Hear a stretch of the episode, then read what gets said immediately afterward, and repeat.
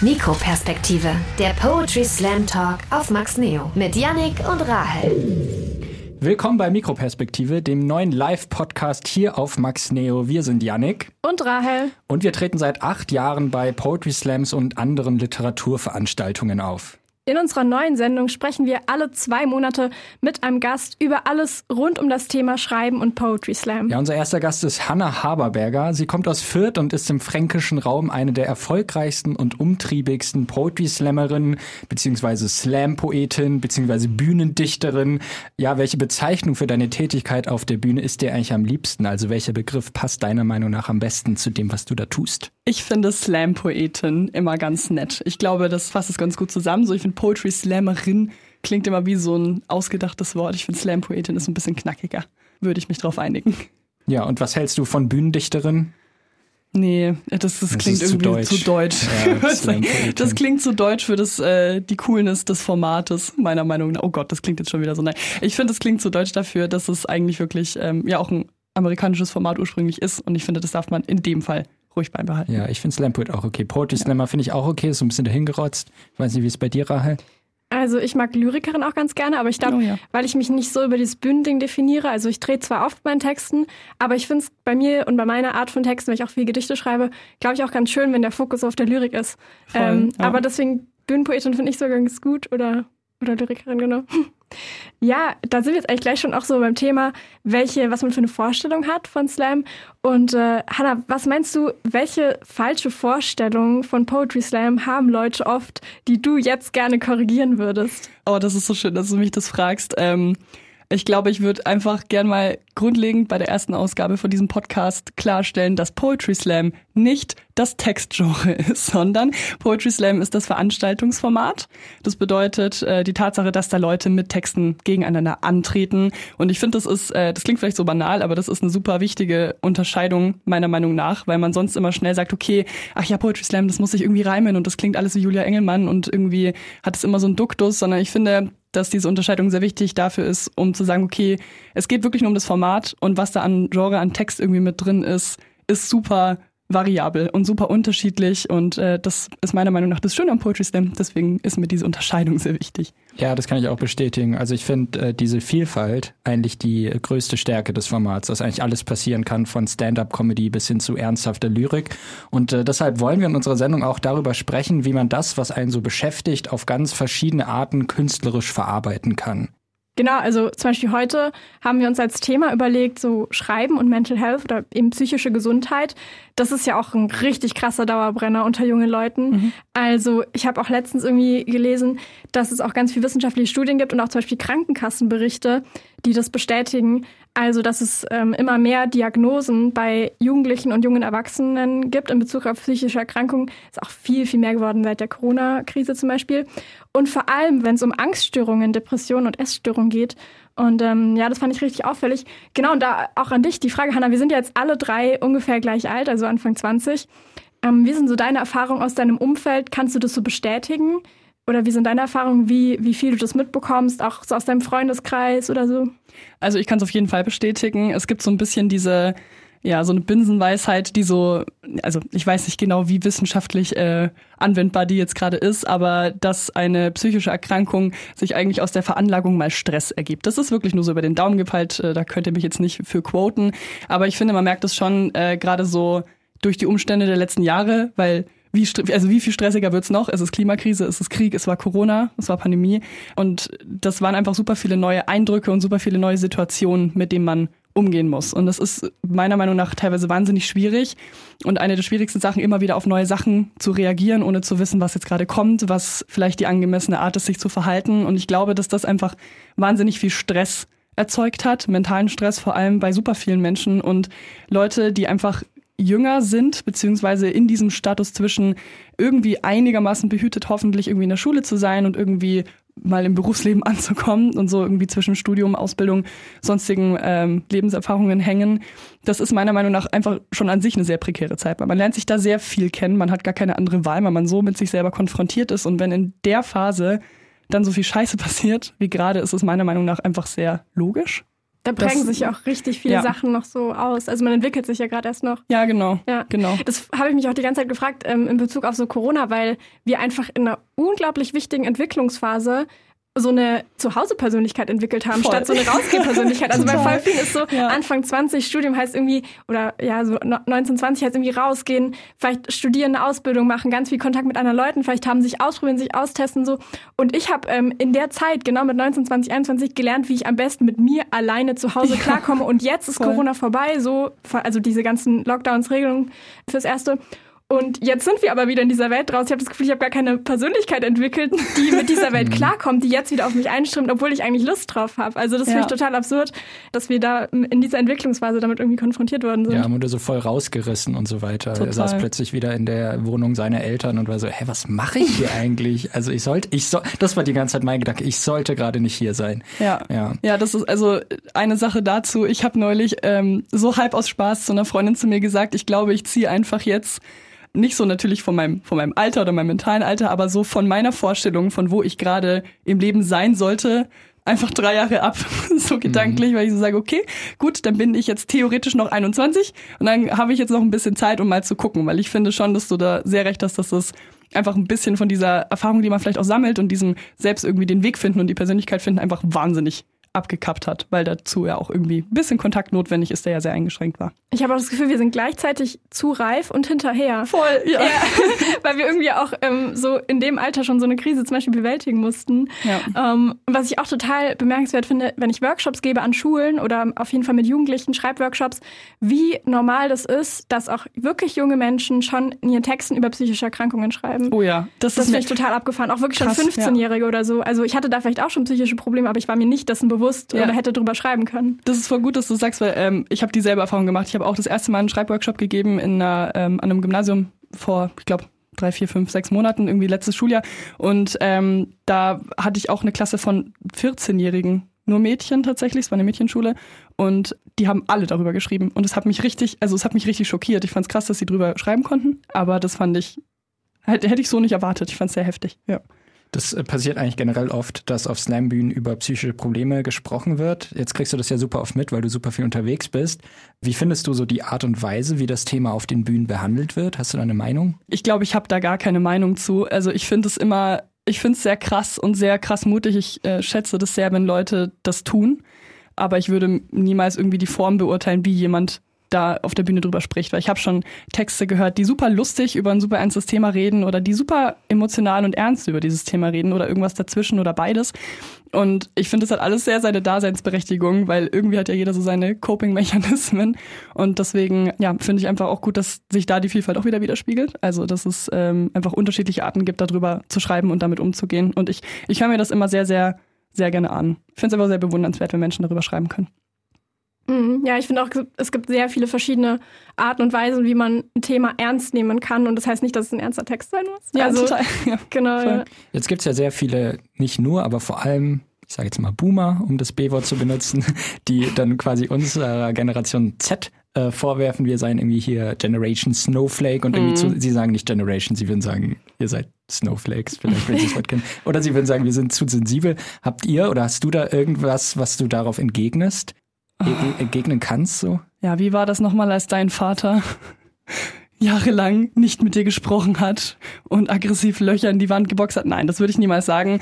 Aber ich glaube, das ist so ein, ich werde da sehr wütend, weil, also ich glaube, ich kann da mittlerweile relativ gelassen mit umgehen. Da habe ich mich früher mehr drüber aufgeregt. Aber ich glaube, es ist auch einfach schwierig für eine Generation, die damit aufgewachsen ist, dass das so ein Tabuthema ist. Also man kennt es aus dem eigenen Familienumkreis, ich kenne das auch oder aus allem, was man mitbekommt, dass es einfach eine Zeit war, in der dafür gar kein Platz war, weil da einfach andere Dinge wichtiger waren und dann durfte das auch nicht sein. Und ich glaube, da jetzt, ich glaube, es ist mit sehr, sehr viel Schmerz verbunden, zu sehen, dass andere Leute einen Weg finden, damit umzugehen. Also, dass das jetzt hochkommt und dass es vielleicht auch einfach mit zu viel Schmerz verbunden wäre, das sich selbst einzugestehen und da reinzugucken. Deswegen glaube ich, ich würde da einfach sehr gelassen drauf reagieren, weil ich es auch irgendwo verstehe.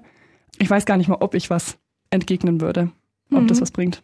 Ja, also ich muss sagen, ich ähm, versuche, da kommt immer sehr viel Wut in mir auf erst vielleicht, ähm, weil ich mich natürlich auch irgendwie angegriffen fühle auf eine Weise, weil ich zu der Generation gehöre ähm, und in Therapie bin, keine Ahnung, eigentlich glaube ich, ich bin genau die, die Art von äh, Generation Z-Person, die solche Leute meinen könnten, mit diesem zu sensibel vielleicht. Ähm, deswegen fühle ich mich da vielleicht am Anfang erstmal angegriffen, aber ich versuche da sehr arg dann draus zurückzugehen aus der Haltung, weil ich glaube eben, wie du gerade gesagt hast, dass da auch sehr viel vielleicht Verletztheit oder so aus jemandem sprechen kann, der die Möglichkeit nicht hatte, ähm, in der damaligen Welt vielleicht äh, sensibel auf bestimmte Dinge zu reagieren. Und ich kann mir auch vorstellen, dass es auch, ja, vielleicht auch eine Form von Neid oder so sein kann, wenn man in seinem Leben irgendwie viel ertragen hat, vielleicht auch äh, ja super lange Arbeitszeiten und sowas. Und wir sind jetzt eine Generation, die zum ersten Mal sagt, so ich habe da keine Lust drauf. Ich möchte nicht irgendwie, keine Ahnung, vielleicht mehr als 45 Stunden Woche oder so. Ich will das gar nicht machen. Ich will das meiner Psyche nicht antun. Ähm, wo dann andere sagen, so ich, ich konnte das damals gar nicht sagen so und wir machen das jetzt so kollektiv und ich glaube, das ist auch ein bisschen herausfordernd, damit so konfrontiert zu sein. Deswegen versuche ich vielleicht da eher in einen Dialog zu gehen mhm. ähm, oder Nachfragen zu stellen. Was ich zum Beispiel eine super spannende Frage an der Stelle finde, ist zu fragen, warum denkst du denn, dass Sensibilität was Schlechtes wäre? Mhm. Also warum ist es, warum ist es nicht gut? Was soll man stattdessen sein? Genau, also vielleicht ja, Fragen zu stellen. Ja, dass man vielleicht nicht mehr widerstandsfähig genug ist oder so, das, das kommt dann oft. Aber ich glaube, es hat sich auch einfach viel verändert. Also ich meine, wir haben vielleicht äh, nicht viel längere Arbeitszeiten als früher, aber wir nehmen zum Beispiel die Arbeit überall mit. Äh, über unser Smartphone äh, ist es nicht mehr so, dass wir so eine abgegrenzte Arbeitsstelle haben, dann kommen wir nach Hause und dann ist Freizeit, sondern wir sind permanent erreichbar und äh, genau, das, ich glaube, es hat sich einfach viel auch verändert durch Digitalisierung und so. Äh, und wir wollen aber auch ein bisschen darüber sprechen, wie man das äh, künstlerisch verarbeiten kann, diesen ganzen Stress und diese Überforderungen. Und du machst es ja eher über äh, lustige Texte. Äh, würdest du sagen, es fällt dir leichter, so ernste Themen wie jetzt auch psychische Gesundheit auf eine witzige Art zu verarbeiten? Gar nicht tatsächlich. Also ich kann jetzt schon mal spoilern, ich habe ja auch einen Text dabei für später. Also ich würde jetzt nicht sagen, dass ich nur lustige Texte schreibe. Ich stehe viel mit lustigen Texten auf der Bühne, weil das einfach so ein bisschen das ist ein bisschen mein Markenzeichen geworden und irgendwo will man da ja auch Erwartungen erfüllen, da kommen wir bestimmt auch nochmal drauf, genau, die vielleicht so von einem so erwartet werden. Und äh, ich habe, ich glaube, in diesen lustigen Texten verarbeite ich vor allem sehr viel sehr viel Wut. Also ich glaube, das fällt mir irgendwie leicht, dass ich auf eine, eine Comedy-Art und Weise irgendwie Wut und Frustration rauslasse. Das ist, ähm, das, ich schreie auch einfach sehr gern viel in meinen Texten. Und ähm, das ist, glaube ich, so das Ventil, das ich dafür finde. Aber ich habe auch einige sehr ruhige Texte, würde ich jetzt mal sagen, den, den ich heute dabei habe vielleicht. Und noch ein paar andere, ähm, weil es mir manchmal also ich habe wirklich auch schon versucht, Texte über ähm, psychische Krankheiten, meine Erfahrungen damit, andere Leute Erfahrungen mit äh, damit, die ich mitbekommen habe, zu schreiben. Und ich bin oft dran gescheitert, weil ich eben versucht habe, in diese humorvolle Perspektive zu pressen und es aber auch einfach manchmal nicht geht. Es geht oft, ähm, gerade wenn irgendwie ein bisschen so ein bisschen Wumms hinter der Sache ist, wenn man wütend ist, wenn man frustriert ist. Aber ich glaube so bei Dingen, die einem wirklich so persönlich vor allem irgendwie sehr betreffen und sehr viel Angst machen oder sehr viel Stress erzeugen, finde ich tatsächlich eine andere Form. Also entweder eine lyrische oder eine prosaische, sage ich jetzt mal, die nicht lustig ist. Ein bisschen einfacher, würde ich sogar sagen. Mhm.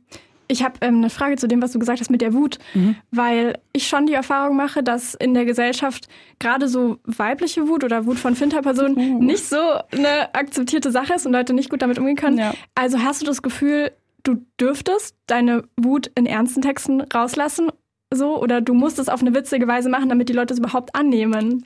Da triffst du einen sehr guten Punkt. Ähm, ich glaube letzteres. Also ich glaube, ich mache das weniger bewusst als unbewusst vielleicht, aber also ich glaube, ich, ich hasse nichts mehr, als äh, auf einem Poetry Slam zu hören, ah ja, die ganzen Frauen, die haben schon wieder so ernste Texte gemacht und es war schon wieder so emotional, weil ich mir denke, ja, aber es muss ja auch. Also, und das ist, ähm, mich ärgert das immer richtig krass. Es, also, das stellt mich manchmal so in eine blöde Position tatsächlich auch, weil es einfach so ein Ding ist, dass bei Poetry Slam, je nach Publikum natürlich, aber häufig kommen lustige Texte einfach sehr gut an. Wenn die krachen, wenn die irgendwie laut sind, wenn die Leute lachen, dann kriegen die tendenziell, würde ich jetzt mal behaupten, häufiger mal höhere Bewertungen. Gerade so bei einfach regulären Slams, wo die Leute einfach für einen Abend unterhalten werden wollen. Und nicht sagen, okay, ich will mir jetzt hier die Lyrik geben oder irgendwas, sondern sagen, okay, ich bin da, um eine gute Zeit zu haben.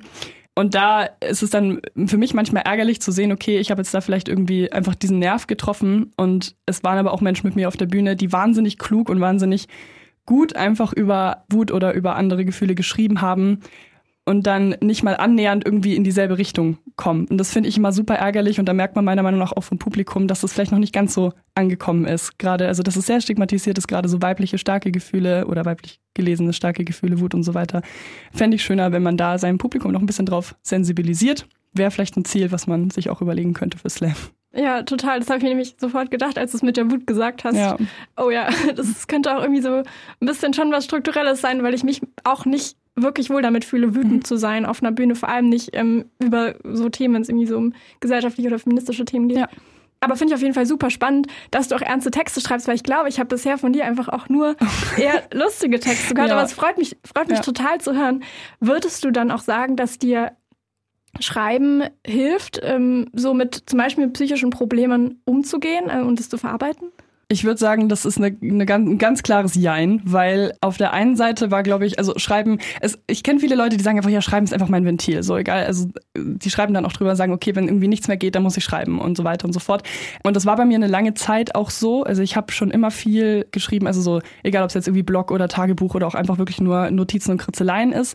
Aber so ab dem Punkt, wo ich das erste Mal auf einer Bühne stand, beziehungsweise wo das dann in Richtung, okay, ich mache das eventuell beruflich so gegangen ist, war mit dem Schreiben einfach sehr viel Anspruch an mich selber so verbunden und das ist es auch immer noch und ich versuche da gerade so ein bisschen zurückzukommen zu einem Punkt, wo ich sage, okay, ich schreibe wieder einfach, weil ich schreiben möchte. Das ist was, was mir wahnsinnig schwer fällt, weil ich dann immer direkt im Kopf habe, aber du könntest jetzt auch einen neuen Text für eine Bühne schreiben und deswegen würde ich sagen, ich glaube, aktuell hilft es mir nicht so, wie es mir mal geholfen hat, aber ich versuche da wieder hinzukommen. Mhm. Ja. Hast du dann irgendwie andere Sachen, die dir helfen mit zum Beispiel Stress oder jetzt eher so mit so psychischen Problemen oder auch mit deinen Gefühlen umzugehen, so. Wenn Schreiben, also gerade als Alternative, wenn du sagst Schreiben, da hast du dich wieder ein bisschen davon wegbewegt. Therapie. Nein, ähm, ja, ich glaube, ich habe viel der letzten Jahre damit verbracht, irgendwie ein gutes Bewusstsein für mich selbst, ein Selbstbewusstsein, hm, ein gutes Bewusstsein für mich selbst zu entwickeln. Und ähm, was mir viel hilft, ist äh, Kontakt mit, mit FreundInnen seitdem ich auch jetzt irgendwie in der WG wohne mit Leuten, die ich sehr, sehr gerne mag, ähm, ist es definitiv besser, weil ich einfach viel regulierter bin. Und ich habe nicht so gute Freundschaftserfahrungen gemacht mein Leben lang. Und ich glaube, wieder so ein bisschen aktiv Schritte zu gehen, sich so ein soziales Netz aufzubauen, was auch wirklich sehr gut geklappt hat und da auch gutes Feedback zu bekommen, ähm, war sehr wichtig. Sport ist auch so ein Ding. Ich hasse Sport. Ich hasse Sport nicht, aber mir fällt es schwer, irgendwie Routine reinzukriegen. Aber ich merke trotzdem, dass es mir sehr, sehr viel hilft ich muss sagen, wenn es das äh, Schreiben nicht ist, dann ist es das Reden. Also egal ob jetzt äh, mit einer Freundin, mit meiner Mutter, mit äh, mir selber, keine Ahnung. Also ich glaube einfach sprechen über Dinge, um sie zu formulieren, das fällt mir manchmal leichter und finde ich manchmal zugänglicher sogar als Schreiben. Das ist sowas, also Dinge auszuformulieren, ohne direkt sie in eine Form packen zu müssen. Ja. Ja, oder hier mit uns beim Podcast ja, Mikroperspektive auf, Oder das. auf Max Neo. Ähm, was ein wichtiger Punkt ist, den wir noch nicht gesagt haben, ist, dass du eine Expertin bist auf dem Themengebiet, äh, denn ähm, du studierst Psychologie seit äh, einem Semester. Deswegen, seit einem Semester. Deswegen haben, dich, haben wir dich eingeladen, weil du beide Themenbereiche perfekt ja. Ähm, ja, erfüllst. Äh, wie kam es dazu und was hast du davor gemacht? Also ich möchte dazu sagen, ich bin keine Expertin in der Psychologie. Ich habe sehr viel ich, also ich glaube, ich habe einfach sehr viel eigene Erfahrung und das ist eigentlich erstmal nicht so gut für eine Expertin der Psychologie. Das sollte man nicht als Argument quasi nehmen, um zu sagen, okay, jemand kennt sich mega aus, weil übelst subjektiv, äh, weil das einfach übelst subjektiv ist. Also das muss man dazu sagen. Aber ja, ich, ich habe äh, Germanistik und Theatermedienwissenschaften studiert und das auch abgeschlossen. Ähm, ich wollte schon früher in Psychologie wechseln. Allerdings hat sich das Therapeutinnengesetz geändert und deswegen habe ich noch ein bisschen gewartet, weil ich wusste, dass es dann so leichter ist, in äh, die Therapie-Sache reinzukommen, beruflich, ähm, beziehungsweise besser bezahlt. Und äh, dann war aber Corona und ich habe über Corona mich nicht in der Lage gesehen, da jetzt irgendwie mein komplettes Leben nochmal umzuschmeißen und nochmal zu sagen, okay, ich studiere jetzt Vollzeit in einem Online-Studiengang. Das war irgendwie, also so ein Studiengang dann vor allem. Und dann habe ich meinen abgeschlossen, weil er mir auch einfach sehr gut gefallen hat. Und dann hat sich das erst relativ spontan ähm, noch ergeben dieses Jahr, nachdem ich viel rum überlegt habe, was ich mache, dass ich mich äh, noch für Psychologie angemeldet habe. Und es hat geklappt. Ich hatte sehr, sehr viel Glück und bin sehr, sehr happy, das jetzt zu machen und auch wirklich jetzt vielleicht noch mal ein bisschen Studieleben mitzukriegen. Da hatten wir es ja auch gerade schon drüber. Genau, das heißt, ich hoffe, dass ich es da irgendwie schaffe, so meine zwei Leidenschaften irgendwie zu vereinen. Ich habe äh, ein Seminar besucht im Sommer äh, über da ging es um die Tagung der Idiolektik-Gesellschaft. Das hat viel mit, mit Sprechen und mit Eigensprache in der Therapie zu tun. Und ähm, das war, glaube ich, so der, der Peak meiner, meines Interesses, weil das Sprachliches und Begriffliches und Worte und Psychologie und Therapie so vereint hat. Und das war der Moment, wo ich gesagt habe, okay, ich versuche das mit der Psychologie jetzt nochmal und äh, hau mich dann in diesen Studiengang rein und äh, schauen wir mal, was wird. Genau. Ja, richtig cool, wir gerade beim Thema Therapie sind und ja unser Thema auch psychische Gesundheit ist, finde ich es gerade irgendwie nochmal richtig wichtig zu sagen, dass ähm, Therapie halt natürlich so die Sache ist, die hilft, weil du es auch als allererstes mhm. gesagt hast, ähm, was dir eben hilft, abgesehen vielleicht von Schreiben oder sowas, weil ich auch so ein bisschen den Eindruck habe, zum Beispiel so bei so ähm, auf Social Media gibt es so richtig viele Trends mit diesem Journaling und so, oh ja. die mir so richtig oh. krass vermitteln, wenn ich nur meinen Alltag so hinkriege und jeden Tag Journaling betreibe, also irgendwie, das ist eigentlich nur ein anderes Wort für Tagebuch, so, ja. oder ja. nur, dass es ein bisschen vielleicht mehr auf Gedanken, Gefühle bezogen ist, ich weiß es nicht genau. Mhm. Ähm, und wenn ich jeden Tag zum Sport gehe und so, dann habe ich eigentlich keine psychischen Probleme, so, wenn ich es nur richtig machen würde. Und ja. ähm, genau das deswegen. Mindset. Ich habe da einen Text drüber. Ich wollte es gerade sagen, ich nice. habe einen Text, der heißt Mindset und der geht genau darüber. Aber ja. Ja, genau. Ja. Und deswegen fand ich es irgendwie gerade schön, dass du jetzt einfach auch so viel gerade, dass du gerade so viel so zur Therapie und so gesagt hast, weil das natürlich einfach auch äh, ja Erkrankungen sind, die ja. man auf eine in irgendeiner Form ärztliche Weise behandeln sollte. So. Ja. Ja. Ja, total. Das ist, also ich finde das super schwierig, weil ähm, ich kann jetzt natürlich einfach sagen Therapie, aber Therapie ist auch einfach ein krasses Privileg, weil jeder, der schon mal nach einem Therapieplatz gesucht hat, der weiß, wie erstens nervenaufwendig das ist und wie viel Kraft man da reinstecken muss, bis man irgendwo landet, wo einem wirklich geholfen wird auf die Art und Weise, wie man es braucht und wie es einem auch was bringt. Und ähm, es einfach, ich, ich, das ist also wirklich horrend, diese Situation in der äh, Psychotherapie, wie wenig Plätze, also nicht wie wenig Plätze es gibt, sondern wie wenig Kapazitäten gerade mhm. so da sind und wie wenig da irgendwie geliefert und erfüllt werden kann, gerade irgendwie so im Vergleich zu den steigenden Zahlen der Man, Diagnosen ja. psychischer Erkrankungen. Also das ist einfach richtig krass. Deswegen muss ich auch dazu sagen, so ähm, natürlich diese, diese TikTok-Trends. Ich bin auch wirklich gar kein Fan von dem ganzen online, sowohl Online-Diagnosen von Leuten, ah, okay, this is so ADHD, haha. Ähm, was auch einfach zu einem Großteil nicht stimmt, äh, genauso wie diesem Vermitteln von dieser Clean Girl-Ästhetik, ne, dass du genau ähm, irgendwie genug Wasser trinkst und äh, Sport machst und dir einen Planer zulegst und dann lösen sich alle deine Probleme in Luft auf. Also ich finde das sehr problematisch, weil ich bin bei gerade bei Krank also bei Krankheiten oder auch im Arbeitsfeld kein großer Fan von Eigenverantwortung in dem Sinne, also vom Eigenverantwortung im Sinne von, wenn du nur genug leistest, dann wird's besser, weil das kannst du einfach nicht verlangen, weil das einfach eine sehr privilegierte Position ist, die nicht jeder erfüllen kann total. Ich habe mich auch schon mehrmals bei dem Gedanken erwischt, dass ich dachte, oh Mist, mir geht's gerade psychisch echt nicht gut. Ich sollte in Therapie gehen oder ich sollte nochmal in Therapie gehen und mir dachte, ich habe aber keine Zeit dafür gerade. Ja. So, weil ja. nein, stopp. Und an dem, an der Stelle muss man das irgendwie unterbrechen, weil ähm, genau, es, es kann nicht immer alles durch die eigene Leistung irgendwie gelöst werden. So. Ja. Ja, total. Hast du dann eigentlich vor, Therapeutin zu werden? Also, ja, oder, ja, das ja. ist das Berufsziel. Also ich glaube nicht, dass ich mich in irgendeiner anderen psychologischen Sparte sehe. Höchstens noch in der Forschung. Das wäre so die, die einzige Alternative, aber ich habe irgendwie wirklich gar kein Interesse an Wirtschaftspsychologie. Forensik ist zwar interessant, aber glaube ich jetzt auch nicht so mein, mein Fachgebiet. Das geht mir wirklich sehr, also das ist das Berufsziel und ich bin mir zu 95 Prozent sicher, dass sich das nicht nochmal ändern wird. Was machst du sonst noch eigentlich so neben neben Studium und so. Slam. Also es würde auch reichen. es würde auch reichen. Ich führe, nein, äh, nee, nein, ich führe kein Journal. Ich bin ganz, ganz furchtbar schlecht in Tagebuch schreiben. Das ist wirklich, ähm, nee, das ist mir zu viel Stress. Ich, ich krieg das nicht immer hin. Wenn, dann schreibe ich mal irgendwie so 50 Seiten auf einmal gefühlt voll und dann wieder ein halbes Jahr lang nichts. Was ich noch mache, ich arbeite als äh, Social Media Managerin im E-Werk in Erlangen seit einer Weile. Das heißt, das ist so ein bisschen mein ja, der Brotjob, sagt man ja irgendwie so gerne. Also der macht mir wahnsinnig Spaß und es ist super toll. Ich äh, mag die Leute da sehr gerne, ich mag die Arbeit da sehr gerne. Genau, aber das ist so ein bisschen mein Job. Ich studiere, ich studiere in Teilzeit, muss ich dazu sagen. Das ähm, war aber auch eine bewusste Entscheidung, weil ich, äh, ich mache Poetry Slam, obviously, auch noch nebenbei. Ich finde, so ein bisschen Zeit für die Kunst möchte ich mir in meinen 20ern auch noch nehmen. Das ist einfach was, wo ich sage, okay, solange ich das irgendwie kann, solange ich das möchte, will ich das ausnutzen. Ich schreibe aber auch nicht nur für Bühne, also nicht nur für die Poetry Slam Bühne, für meine eigenen Texte. Ich schreibe auch Sachen für jetzt ein Theater nächstes Jahr zum Beispiel oder ähm, mache Auftragstexte, ich gebe Workshops, also so ein, was man halt so macht, wenn man mal bei Poetry Slam angefangen hat. Genau, und das sind so, ja, die drei Sachen, also Studium, Job, Slam, Kunst. Genau, das waren jetzt vier, aber Slam und Kunst gehören zusammen.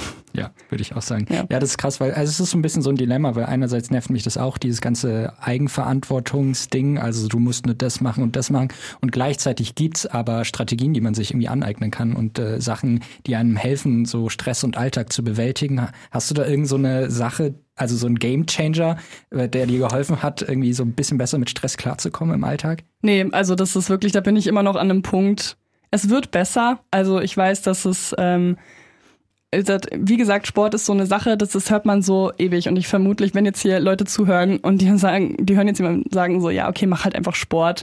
Mir hilft es einfach viel, weil ich äh, sehr viel Probleme mit Angst habe und so Adrenalin abbauen und so ist halt einfach ein guter Weg, damit umzugehen und da irgendwie Zeit für zu finden, zumindest für so ein bisschen Bewegung oder sowas. Das hilft wirklich mir mehr, als ich dachte. Und ich muss es mir auch immer wieder in den Kopf holen, dass mir das wirklich hilft. Das ist so ein Ding. Und eine ganz große andere Sache ist wirklich Nein sagen. Das ist so, glaube ich, der Endboss irgendwie erstmal für viele Leute, ähm, die sich mit mentaler Gesundheit beschäftigen, weil, wie gesagt, einfach, ich merke das auch, wenn ich irgendwie viel Stress habe, dann rutsche ich viel, viel schneller irgendwie so in eine Spirale, die nicht so gut ist. Ähm, und da einfach wirklich sich so zurückzunehmen, Zeit zu nehmen, einzugestehen, okay, ich möchte das jetzt gerade nicht, ich kann das gerade nicht, ich habe keine Kapazitäten, weil mir geht sonst gesundheitlich nicht gut. Und am besten das auch zu sagen, wenn es einem noch gut geht, bevor es schlecht wird. Also nicht erst, wenn es kacke ist, dann sagen, okay, ich kann gar nichts mehr und alles absagen. Ähm, genau, und das ist was, was einfach immer noch viel Balance erfordert. Das kann ich noch nicht so krass gut, aber ich würde behaupten, besser. Genau, und das, ähm, ja, hilft ja, mir sehr. Ich möchte lieber nicht, ist auch einer meiner neuen Lieblingssätze geworden. Ich möchte lieber nicht. Das, ich, ja. ich, hoffe, du sagst jetzt aber nicht Nein zu unserem kleinen Spiel, was wir Juhu, vorhaben. Nein, ich würde niemals Nein zu einem Spiel ja, sagen. Das freut mich sehr. Und zwar ähm, spielen wir jetzt das äh, Entweder-Oder-Spiel. Cool. Der Name ist Programm, würde ich sagen. Äh, ich gebe dir jetzt ein paar Gegensatzbegriffen mit Entweder-Oder-Fragen mhm. und du musst dich möglichst schnell für einen der beiden Begriffe entscheiden. Okay, okay. okay. du hast einen Joker. Äh, ich kann auch ganz kurz nochmal äh, eine, ein kleines Jingle einspielen, da kannst du dich währenddessen mental drauf vorbereiten. Okay, okay, äh, okay. Genau, und dann geht's geht's los. Poetry Slam auf Max Neo. Mikroperspektive. Okay, Nürnberg oder Fürth? Fürth. Schreiben oder auftreten? Auftreten. Lyrik oder Prosa? Prosa. Inhalt oder Performance? Inhalt. Für dich schreiben oder für andere schreiben? Für mich schreiben. Warum machst du dann Slam? Das ist keine Ja- oder Nein-Frage. das ist eine Anschlussfrage. Ähm, weil ich ähm, gerne mit dem, was ich für mich schreibe, für die paar Leute, für die das relevant ist, für andere schreiben möchte. Spannend, hast du jetzt sehr, sehr gut beides wieder sehr gut ja. ja. Ist die Abstimmung mit Applaus oder mit Jurywertung lieber? Applaus, 100 pro. Hm. Ablesen oder auswendig? Ablesen. Würdest du sagen, auswendig wird besser kommt besser an beim Publikum, weil die so noch so sind, oh, äh, die kann das ja sogar auswendig. Weil also ich ja. glaube, es gibt schon manche, die das so kritisieren, die sagen, ja, es war schon cool, aber du hast halt nicht auswendig gemacht. Ja, das gibt's, aber da scheiße ich drauf, ganz ehrlich, weil ich habe so, ich finde, das passt einfach nicht zu der Form von vielen von meinen Texten, da würde ich mich dumm fühlen. Das ist, also viele meiner Texte erzählen eine kleine Geschichte und da würde ich mich, glaube ich, blöd fühlen, wenn ich die auswendig erzähle. Da würde ich mir vorstellen, also vorkommen wie so ein keine Ahnung, so ein Onkel, der so vorm Kamin jetzt irgendwie da sich was ausdenkt, da finde ich das Blatt tatsächlich besser. Ich finde, es kommt einfach bei manchen Texten besser so. Ja. Also ich glaube auch, was halt richtig krass darüber entscheidet, ob der Text auch gut ankommt, ist halt, ob man sich wohlfühlt auf der Bühne. Voll. Und wenn, genau, wenn du dich ja. nicht wohlfühlst, so eine Blatt, dann brauchst du auch nicht hochgehen. Ja. Germanistik oder Psychologie? Psychologie. Verhaltenstherapie oder Psychoanalyse? Oh, Psychoanalyse. Ah, spannend. Mhm. Warum? Also, ich, die Sache ist, was meinst du mit Psychoanalyse?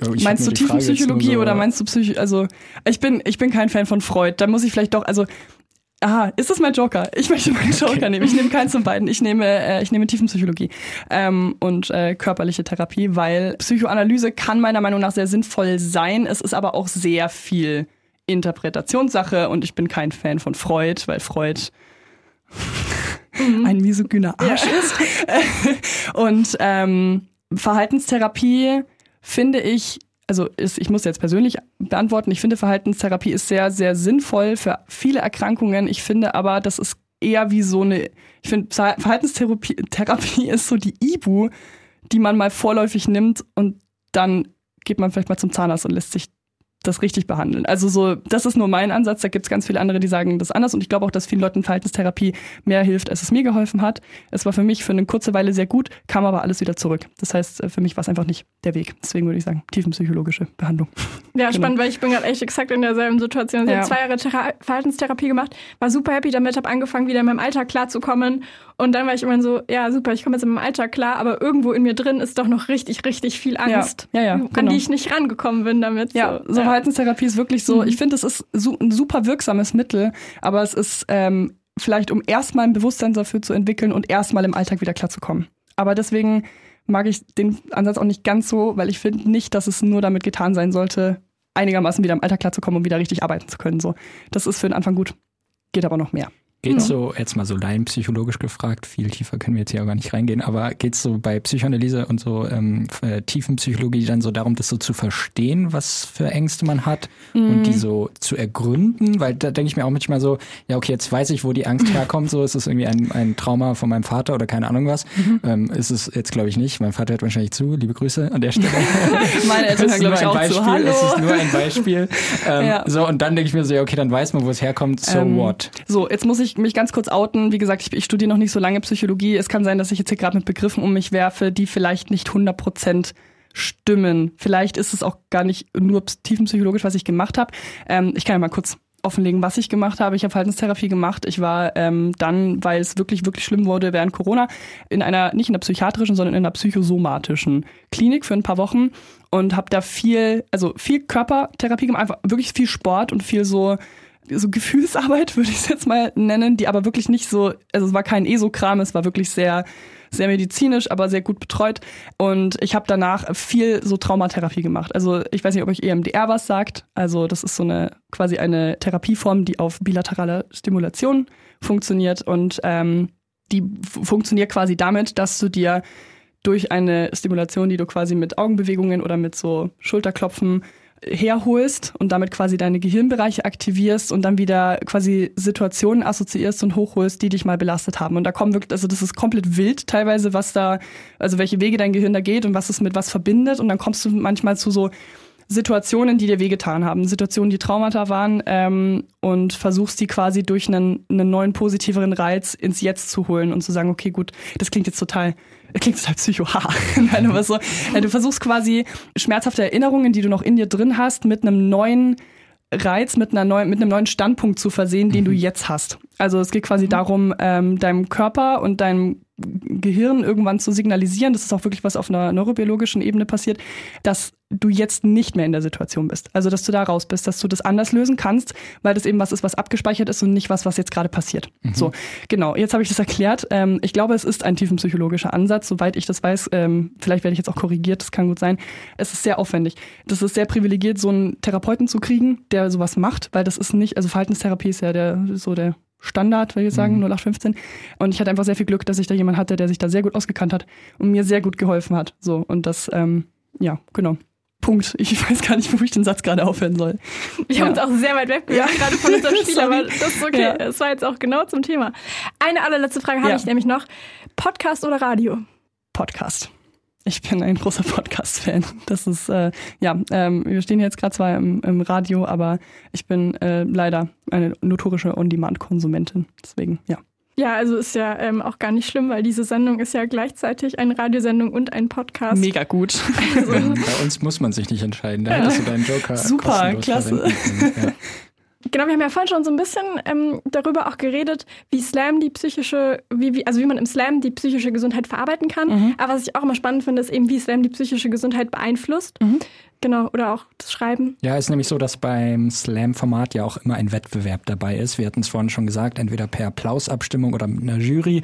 Und das ist ja schon sehr random, ne? dass man irgendwie so ja. Kunst, die eigentlich voll individuell und persönlich ist, ähm, einfach mit Punkten bewertet. Mhm. Und äh, das ist ja sehr oft auch einfach nicht, nicht vergleichbar.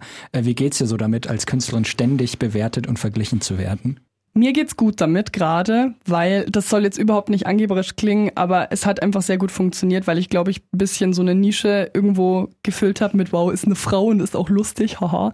Ich, stoße die ganze Zeit gegen dieses Mikro. Ich muss mal ich, ich wollte das nicht ansabbern. Naja, ähm, weil ich da, glaube ich, einfach eine Nische erfüllt habe, die sehr gut ankam. Das heißt, ich mache nicht so oft die Erfahrung, dass ich wirklich danach drin sitze und mir denke, boah, es war richtig scheiße. Keiner fand meinen Text gut, keiner hat irgendwie zugehört, keiner fand es irgendwie auch nur annähernd nice oder hat mir positives Feedback gegeben. Deswegen würde ich sagen, mir geht's einigermaßen gut damit. Was ich aber trotzdem krass finde, ist irgendwie so der Druck, der trotzdem immer entsteht, so ein bisschen relevant zu bleiben. Weil gerade wenn du mal irgendwie so einen Fuß in der Tür hast mit, ja, das ist Hannah und die ist voll gut und äh, die ist lustig und die macht gute Texte, lad die mal ein, dann hast du so ein bisschen den Anspruch an dich, okay, Jetzt brauche ich Sachen, die sind dann hoffentlich neu und hoffentlich genauso gut und hoffentlich genauso lustig und bloß nicht nicht lustig und was anderes. Ähm, und dann ist man schnell irgendwie auf so einer Schiene, äh, die einen voll einschränkt. Und das ist was, ähm, was mir immer wieder und immer wieder auffällt, was äh, gar nicht mal so easy zu verarbeiten ist. Also was heißt verarbeiten, nicht so easy zu bespielen ist. Und wie gehst du dann da, damit um? Also versuchst du dann das zu erfüllen oder denkst du dir so, ja, fuck you, ich schreibe jetzt einen ernsten Tagebucheintrag? das mache ich wirklich. also das ist so, ich, ich würde, also manchmal gehe ich damit um, indem ich gar nicht schreibe. Das ist, glaube ich, so das Blödeste, was man machen kann. Das ist auch was, Nein äh, wo sagen. ich Nein sagen, genau. Also wo ich auch wirklich dann zu mir selber Nein sage, so nö, irgendwie fühle ich es gerade nicht. So, das ist ja auch so ein bisschen das Ding beim Schreiben, du funktionierst ja nicht wie eine Maschine. Du hast mal eine gute Idee und dann schreibst du die runter und dann ist die mega geil und denkst dir, boah, krass, ich habe voll einen guten Text geschrieben und dann kommt ein halbes Jahr nichts. So, dann kommt ein halbes Jahr so ein mediocre Shit, auf den du gar keinen Bock hast und denkst dir, ja, okay, war jetzt ein Text, der war da, aber mehr war es auch nicht. Und das ist aber auch irgendwo vollkommen okay. Ich glaube, mir so ein bisschen die Perspektive zu geben von, es ist auch, ich bin auch keine Textmaschine, ich kann ja nicht die ganze Zeit irgendwie was super Geiles schreiben. Und dann mache ich es wirklich so, dass ich dann schreibe, wonach ähm, ich mich, wonach ich mich fühle. Also dann, ich habe wirklich so ein Notizbuch, so ein Tagebuch, ähm, wo einfach so, so random Texte oder Gefühle oder Gedanken drinstehen, die, die haben gar kein Format, gar kein, äh, keine Ahnung, keinen Rahmen, keine, kein Genre, kein, keine Sprache. Ich schreibe auf verschiedenen Sprachen so. Und das tut dann immer ganz gut, einmal sich so kurz dran zu erinnern, dass man auch einfach schreiben kann, ohne dass es irgendwem jetzt gerade was bringt, ohne dass es mich irgendwo hinbringt, sondern dass ich es einfach noch machen kann, weil es einfach sehr zugänglich ist. Das ist, glaube ich, so mein Coping-Mechanismus. Ja. Also, wo ich es ja auch richtig arg finde, mit dem so Druck und auch bewertet werden, verglichen werden, sind halt Meisterschaften, weil es auch im Oh Poetry ja. Slam Meisterschaften gibt. Ja. Und du, du trittst ja auch an bei Meisterschaften Mhm. prinzipiell. Also du bist ja zum Beispiel auch letztes Jahr Dritte geworden bei den Bayerischen Meisterschaften, glaube ich, genau. Mhm. Ja. Und ähm, ja, wie geht's dir so damit? Trittst du gerne bei Meisterschaften auf? Ja, also schon, aber es ist mit wahnsinnig viel Druck verbunden, finde ich, weil das ist ja, also ich, ich hatte das, ich bin, ich bin ja letztes Jahr, also dieses Jahr bin ich nicht angetreten, weil ich krank geworden bin, leider. Letztes Jahr bin ich angetreten und ich habe trotzdem in der Vorbereitung auf dieses Jahr, ich war nominiert, aber konnte halt dann nicht, weil Fieber, habe ich gemerkt, okay, scheiße, ich weiß überhaupt nicht, ob das jetzt, also ob ich noch mal so liefern kann wie letztes Jahr, weil dann bist du irgendwie mal Dritte geworden, denkst dir, boah geil, irgendwie hätte ich Bock auf mehr, aber es ist allein an sich schon richtig krass und irgendwie muss man das auch erstmal verarbeiten. Und dann, äh, ja, war ich so, okay, gut, ich weiß nicht, ob meine Texte so gut sind wie letztes Jahr. Ich weiß nicht, ob die genauso ankommen. Und das ist so ein blöder Gedanke, weil man muss sich vor Augen halten, da ist ein Saal mit, wenn es gut läuft, 700 Menschen oder mehr ungefähr.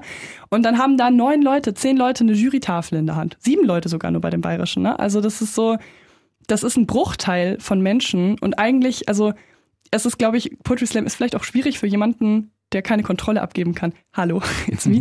ähm, so, weil du halt, du bist komplett darauf angewiesen, wie diese sieben Leute an diesem Abend ticken. So, und das, äh, glaube ich, es darf so gleichzeitig existieren, dass man mega gestresst ist und mega sagt, okay, ich will, dass mein Text gut ist, da, da, da, da, da, und dass man Feedback bekommt. Und auf der anderen Seite kann es auch, also im blödesten Fall sein, dass 600 keine Ahnung, 93 Leute diesen Text mega geil finden und die anderen sieben haben die Punktetafel. So, genau. Also das ist, ich finde, es ist immer mit sehr viel Druck verbunden. Ich finde, man fängt sich da im Backstage, wenn es gut läuft, gegenseitig ganz gut auf. Kann auch anders sein, ist aber meistens ganz okay. Also das ist so, ich glaube, es ist, es ist ein bisschen ein Spiel, würde ich mal sagen, und kommt dann auch auf die Tagesverfassung an, wie es gerade läuft. Ja, da sind wir aber schon wieder beim Thema Kontrolle abgeben und man kann nicht alles, also man kann nicht alles selber ähm, sozusagen kontrollieren eben. Das, was wir Ja. eben vorhin schon hatten bei psychischen äh, Krankheiten oder so, auch gilt auch beim Slam so. Du kannst äh, den strukturiertesten äh, Text schreiben, du kannst die äh, Witze einbauen, die gerade am besten funktionieren theoretisch. Du kannst die perfekte Länge haben, die Performance, die irgendwie im Schnitt alle Leute bedient. So und dann hast du irgendwie einen falschen Pl- Startplatz oder so. Ja, äh, also genau. ich, ich, das ist zwar irgendwie doof, aber andererseits finde ich hilft es auch, äh, so im Leben damit klarzukommen, nicht äh, ständig alles kontrollieren zu können. Voll. Das ist auch immer, das ist so eine Sache, die sage ich gerne so gerade jüngeren Leuten, die bei mir irgendwie in den Workshops sitzen. Weil die erste Frage, die immer kommt beim Auftreten, ist aber, was, wenn das alle Kacke finden? Die Wahrscheinlichkeit, dass es alle, alle Kacke finden, ist sehr gering, weil da sitzen sehr viele Leute, in der Regel. Natürlich gibt's kleinere Slams, es gibt größere Slams, aber es wird eine Person im Publikum sein, die vermutlich sowas oder sowas ähnliches heute an dem Abend hören wollte oder hören musste oder hören möchte. Und daran kann man sich, glaube ich, ganz gut, ganz gut festhalten. Das war auch das, was mir gesagt wurde vor meinem ersten Auftritt und das äh, habe ich einfach so abgespeichert. Weil es ja im Endeffekt natürlich hast du dieses Format und es geht darum, irgendwie gut zu sein oder ähm, weiterzukommen vielleicht, aber im Prinzip geht es eigentlich nur darum, dass du da stehst und dich da hochtraust und diese Performance machst und dich da auch irgendwie präsentierst. Das ist meiner Meinung nach die eigentliche Leistung. Das ist nicht mal der Text, sondern einfach wirklich das Dasein und das Antreten. So.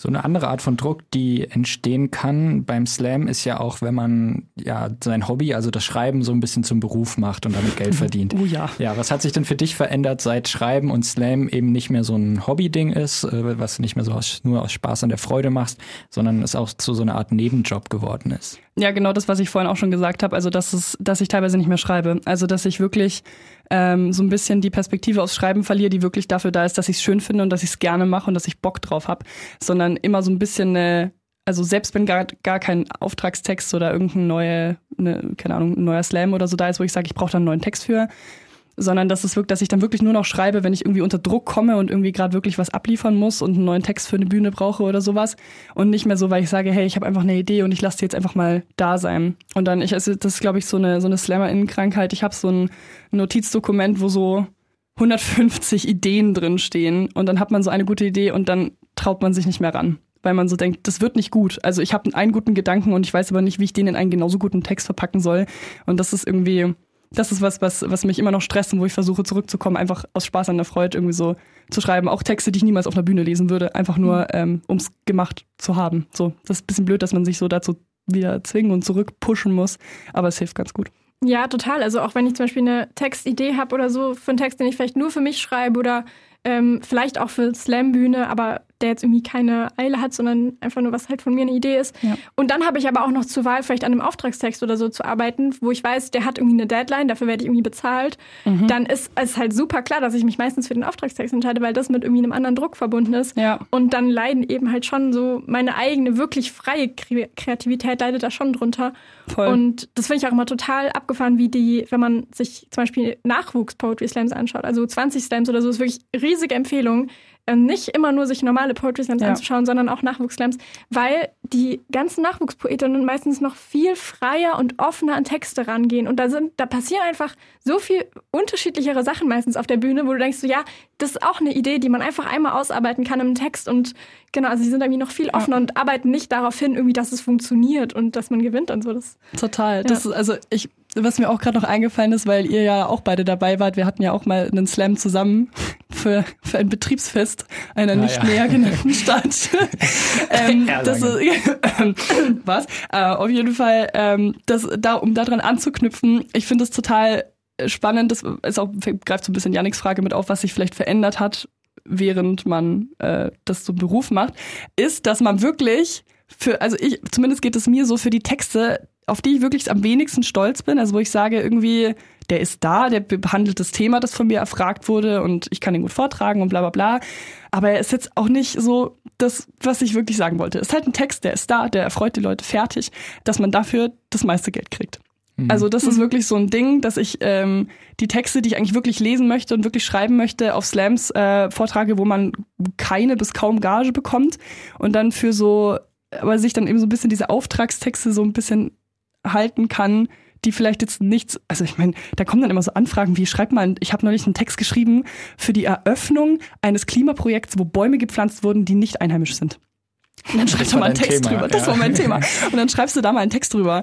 Und das ist nichts, wo ich sagen würde, boah, ja. das hat mich schon immer interessiert, ja. mega gut. Aber bei das ist halt. Bei einheimischen Bäumen easy. Ja, voll, genau. Bei einheimischen Bäumen, also so, wenn ich so über eine Tanne, ne, gar kein Ding. Nein, aber das ist so, das wäre jetzt, glaube ich, nicht, also niemals ein Thema, was ich mir ausgesucht hätte. Aber manchmal ist das so ein bisschen finanziell einfach wichtig. Das ist auch einfach eine total kapitalistische Frage irgendwo, weil du dich ja auch irgendwie dafür, dass du dann sagst, okay, du hast die Freiheit, bei kleineren Slams vielleicht aufzutreten und das auch mal wieder zu machen, einfach weil du Bock drauf hast und weil du da Sachen machen kannst, auf die du Lust hast, dann aber halt auch Dinge machst, wo du dir denkst, ja, okay, dann haben wir jetzt einen Text über den Maulbeerbaum geschrieben. genau. Ja. Also wir sind ja jetzt alle drei schon echt relativ viel unterwegs, einfach mhm. auch so im ganzen Lande, in vielen Städten. Und das ist ja auch mit viel Stress verbunden. Ja. Und ich finde es auch immer mega schwierig, da auf meine psychische Gesundheit irgendwie aufzupassen. Ja, gerade wenn man zum Beispiel auf Slam-Tour ist und in vielen Städten hintereinander ist, wie regelst du dein Zeitmanagement? Gerade wenn du eben studierst, Nebenjob hast und dann auch noch durch die Gegend reist. Wie machst du das? Also jetzt gerade habe ich es wirklich dadurch geregelt, dass ich Sachen abgesagt habe. Dass ich Sachen nicht mehr gemacht habe, weil man muss sich das so vorstellen. Andere Leute, die haben ähm, auch sehr viel Arbeit. Ich will das gar nicht kleinreden, aber da ist es so, okay, du hast vielleicht vormittags Uni, dann hast du nachmittags deinen Job oder was weiß ich. und dann geht's aber abends weiter. Also dann ist es so, dann du stehst um 8 Uhr auf, sitzt in der ersten Vorlesung, dann kommst du irgendwie durch den Tag, dann machst du noch deinen Nebenjob und dann fängt dein nächster Job aber um 20 Uhr an, weil Poetry Slams einfach um 20 Uhr beginnen und dann teilweise, wenn du noch einen langen Anreiseweg hast, bist du bis um 1 Uhr nachts unterwegs. Also das ist wirklich, das ist ein Tagesablauf, der ist eigentlich komplett krank. Also das ist wirklich äh, eigentlich auch nicht machbar für eine längere Zeit und gerade auch so mit mit so Touren. Ich habe das äh, Glück, dass ich theoretisch aus dem Homeoffice arbeiten kann jederzeit, wenn ich möchte, ähm, was mir einfach mega die Freiheit gibt zu sagen, okay, gut, dann bin ich jetzt von Mittwoch bis Sonntag in Berlin. Tschüss. Und das ist aber auch was, was einfach auch nicht für alle funktioniert und deswegen finde ich es da schon wieder so schade, dass Poetry Slam so da auch irgendwo, auch wenn es so eine sehr niederschwellige Kunstform ist, wenn man es beruflich machen möchte, einfach sehr exklusiv irgendwo ist, weil du musst es dir auch irgendwie zeitlich vor allem leisten können, zu sagen, okay, du fährst dahin und machst das auch. Und dann ist auch natürlich so die Bezahlung so ein Ding, weil wenn man natürlich einfach gut, also sehr gut oder besser bezahlt werden würde für den Arbeitsaufwand, den man teilweise für eine Tour hat, wie lange man unterwegs ist, musst du Texte schreiben, dann bist du nicht da, ähm, musst du da äh, vielleicht auch irgendwie gut, meistens kriegst du Unterkunft, aber so irgendwie selber auch deinen Tag gestalten, was weiß ich, dann ist es manchmal irgendwie schwierig, dann zu sagen, okay, also was unterm Strich bei rumkommt, ist jetzt nichts, wovon man leben kann. Also das ist trotzdem immer noch was, was ein Nebenverdienst ist und was, was man gerne macht und vielleicht irgendwann mal irgendwie ein bisschen größere also was sagt man denn da? Ein bisschen, keine Ahnung, größere Dinge tun kann, damit ein bisschen irgendwann das vielleicht zu einem tatsächlichen Job macht. Genau, deswegen, also es ist wirklich sehr, sehr, sehr, sehr stressig und dafür sehr nicht gut bezahlt. Außer man kriegt irgendwie mal einen Auftragstext rein. Und ich finde es manchmal schwer zu handeln. Ich weiß auch gar nicht, wie ich das genau handle. Also wie gesagt, einfach absagen teilweise. Oder wenn dann auch einfach wirklich leider andere Dinge im Leben schleifen lassen, weil man es halt gerne macht. Dann ist halt mal die Uni nicht dran. Oder gut, der Job, soweit es irgendwie geht. Aber ja, genau. Ja. Ist auch nicht so gesund, aber äh, war bisher immer so, weil es mir doch dann sehr viel Spaß macht und ich es gerne tue. Ja, aber man ist dann schon viel unterwegs. Also ich nehme mir dann auch immer vor, ja, ich habe ja dann fünf Stunden ja. Zugfahrt, oh, dann werde ich schlimm. ja was für die Uni arbeiten, dann werde ich drei Bücher lesen. Ja, man mhm, denkt, nee, genau. also man hat ja mhm. auch dann insgesamt zusammengerechnet eine Stunde irgendwelche Umstiegszeiten, dann im Zug, bis man seinen Platz gefunden hat und so. Manchmal will man auch einfach kurz nachdenken, wenn man aus dem Fenster schaut im Zug. Also ja. ähm, ich finde, das unterschätzt man auch immer arg und ist ja dann doch irgendwie an einfach an sehr vielen Orten unterwegs. Voll. Was war Frage passt direkt dazu. Mhm. Was war denn so bisher dein coolster Auftrittsort? Oh, mein ein? coolster Auftrittsort. Oh je. Oh nein. Ähm, also ich muss sagen, ich war im letzten, in den letzten vier Monaten dreimal in Salzburg und ich liebe Salzburg. Das, also Salzburg ist so eine schöne Stadt und ich freue mich jedes Mal, wenn ich da hinfahren darf quasi und irgendwas tun darf, weil es einfach wunderschön ist. Aber ich, ich weiß gar nicht, was so der coolste Auftrittsort war. Doch, ich weiß es schon. Ähm, das Fürther Stadttheater, weil es einfach eine wunderschöne Kulisse ist und so eine geile Stimmung, weil einfach so viele laute Menschen da drin waren. Das ist richtig krass, das war beim Frankenslam zweimal. Und das muss ich sagen, das ist so von der Location her wahrscheinlich mit das Schönste. Ganz close daneben auch der Olympiapark in München vor dieser riesigen Kinoleinwand. Das fand ich schon auch sehr, sehr cool. Mhm. Ja, ich bin sonst eher ein Fan von kleineren Bühnen, aber so, das waren so die imposantesten. Ja, das trifft dich gut, dass du ein Fan von kleinen Bühnen bist, weil nämlich was ja auch ein cooler Auftrittsort ist, ein Radiostudio. Das ist ein schäbiger oh, Übergang. Wow. Schäbiger Übergang. Es ist ein Übergang. Oh, der war, der hat gehinkt, aber er war da. Er war, er war da, der Übergang. Ähm, und zwar hören wir jetzt natürlich nämlich auch noch einen Text von dir. Natürlich hört ihr einen Text von mir.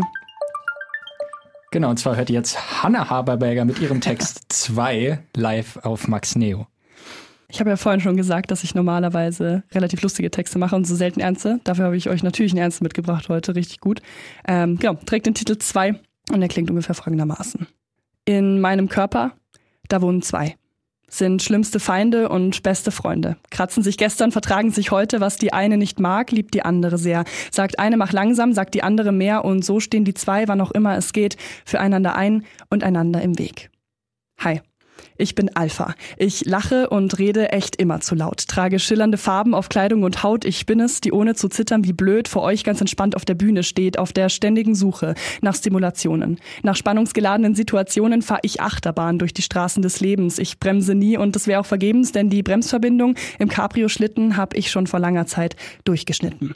Ich lebe auf der Überholspur. Mach tausende Dinge, so ganz nebenbei. Bin trotzdem auf allen Partys dabei, bringe eine Woche gefüllt mit To-Dos. Auch unter den kleinsten, mickrigsten Hut. Ich kann noch so viel rennen. Ich werde nicht schlapp. Fange ich etwas an, bin ich sicher, es klappt, hab Energie bis zum Anschlag und nutze sie auch. Denn mein innerer Akku ist niemals verbraucht. Die Dinge, für die ich ihn brauche, sind auch dieselben, die mir die Ladung geben. Denn aus Arbeiten, Tanzen, Lachen und Reden, aus unerbittlichem Dauerlauf ziehe ich meine Ressourcen.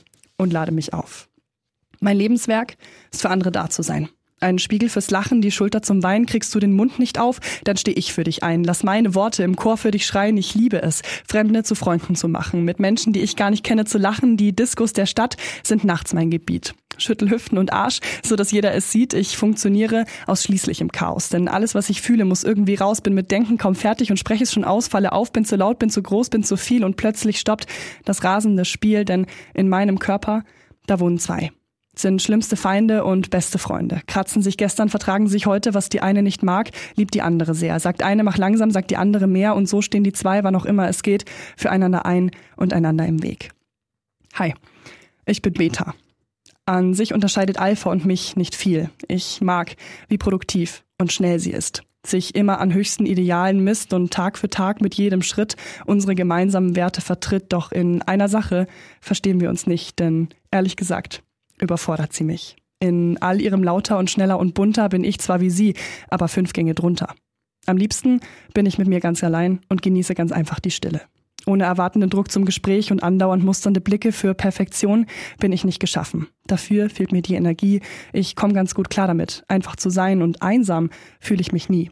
Ich habe mich, meine Ruhe, mein Dasein. Wenn's gut läuft, trinke ich noch einen Tee und das reicht mir zur Zufriedenheit aus, die Welt durch mein Fenster zu sehen. Denn draußen ist es mir oft zu laut, zu schrill, zu bunt, zu grell, zu erdrückend, zu stressig, zu hektisch, zu anstrengend und auch zu schnell. Denn jeder Eindruck fällt laut auf mich ein, wie auf die Erde das Licht und wird tausendfach in mir drin zerstreut, wenn er durch mein Lichtprisma bricht, wirft Flackern und Schatten an innere Wände, die eigentlich friedlich schlafen, schneidet gespannte Leinen los, holt Schiffe aus sicherem Hafen. Meine Haut ist ein Schwamm ohne Filter und lässt alles von draußen hinein. Ich kann mich von drinnen nicht wehren und gehe nach kurzer Zeit ein. Denn in meinem Körper, da wohnen zwei sind schlimmste Feinde und beste Freunde. Kratzen sich gestern, vertragen sich heute, was die eine nicht mag, liebt die andere sehr. Sagt eine macht langsam, sagt die andere mehr und so stehen die zwei, wann auch immer es geht, füreinander ein und einander im Weg. Sagt Alpha zu Beta, komm, lass uns was trinken. Sagt Beta zu Alpha, vertrag ich nicht. Sagt Beta zu Alpha, ich würde jetzt gern schlafen. Sagt Alpha zu Beta, bist du noch ganz dicht? Es ist doch erst schon kurz nach halb eins und ich habe erst schon zwei Wodka auf Eis. Sagt Alpha, los Tanz, beginnt Beta verlegen, sich verloren zu Musik zu bewegen. Kein Rhythmusgefühl, kein Spaß an Ekstase. Socially awkward, ein ängstlicher Hase, sagt Alpha, steh auf, nutzt den Tag und geh raus, hat Beta keinen Bock und bleibt lieber zu Haus. Und Alpha ist wütend, voll gleißendem Ärger, denn Beta ist so ein scheiß Spaßverderber. Warum kann sie nicht auch so trubelig sein? Warum braucht sie so viel Zeit allein? Warum ist ohne sie alles so super? Und warum ist Beta so ein krasser Loser? Alpha zetert und meckert und gibt keine Ruhe, doch vergisst, es gehören ja zwei dazu. Alpha zerrt Beta auf die Bühnen des Lebens, doch bevor Alpha über den Bühnenrand fällt, streckt Beta die Hand aus und hält sie am Kragen. Und kann Alpha S auch nur leidend ertragen, schleppt Beta sie doch zur rechten Zeit weg und steckt sie verdammt nochmal weg in ihr Bett, denn in meinem Körper, da wohnen zwei. Sind schlimmste Feinde und beste Freunde. Kratzen sich gestern, vertragen sich heute. Was die eine nicht mag, liebt die andere sehr. Sagt eine macht langsam, sagt die andere mehr. Und so stehen die zwei, wann auch immer es geht, füreinander ein und zeigen sich den Weg. Denn was die eine nicht will, tut die andere dann. Was eine nicht schafft, die andere kann. Eine Stunde, ein Text, ein Thema. Mikroperspektive. Der Poetry Slam Talk auf Max Neo. Hanna Herberger war das mit ihrem Text. Äh, hat sich das für dich jetzt komisch angefühlt, das von einem Studiopult vorzutragen und nicht von einem Live-Publikum? Nö, gar nicht. Ihr wart ja da. Wir waren das Ja, Publikum. ihr wart das Publikum. Ihr wart ein sehr gutes Publikum. Wir haben aufmerksam zugehört. Und also ich muss sagen, ich würde mich freuen, noch mehr ernste Texte von dir zu hören. Juhu. Ja, ich dachte, der passt heute vielleicht auch ganz gut, weil man ja viel auch über dieses, ne, diese Balance zwischen den beiden äh, irgendwie redet. Genau.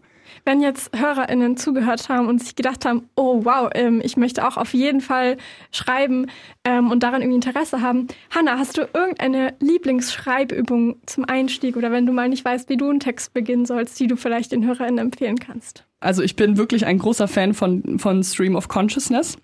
Das also wirklich einfach runterzuschreiben, was gerade da ist. Ich, ich finde es super nervig. Ich finde es immer mega zum Kotzen, wenn mir das jemand sagt, ja, schreib einfach alles auf, was. Nee, mach's wirklich. Also wirklich schreib auf. Wenn du gerade denkst, ich weiß nichts mehr, ich weiß nichts mehr, dann schreib, ich weiß nichts mehr. Also wirklich die ganze Zeit. Weil das so ein bisschen hilft, finde ich, so das Gehirn zu, zu klären, würde ich mal sagen. Und eine andere Schreibübung, die ähm, funktioniert leider nicht so gut, wenn man die alleine macht, weil das ein bisschen den Überraschungseffekt braucht. Deswegen vielleicht ähm, hört ja gerade jemand zu, der das mal an einem Freund oder einer Freundin ausprobieren möchte. Ähm, die ist ursprünglich von Rupi Kaur aus dem Buch, das sie geschrieben hat über ähm, Healing Through Words, glaube ich, heißt das. Und da geht es darum, dass man eine Person mit einem zeitlichen Timer von 60 Sekunden lang alles aufschreiben lässt, was sie zu einem Gefühl oder einer Situation, einem Gedanken assoziiert.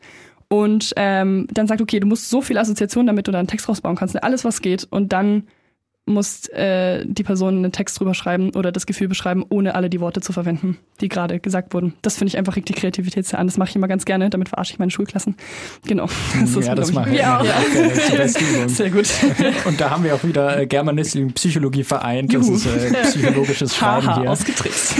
Wir haben noch eine Abschlussfrage, Ja. die wir jedem Gast stellen wollen und du bist die erste Person. Äh, Wir Cool. sind sehr gespannt auf die Antworten, die wir vielleicht auch irgendwie sammeln.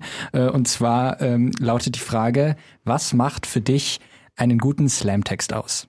Den Slam-Text, ne? Nicht den Ja. Slam.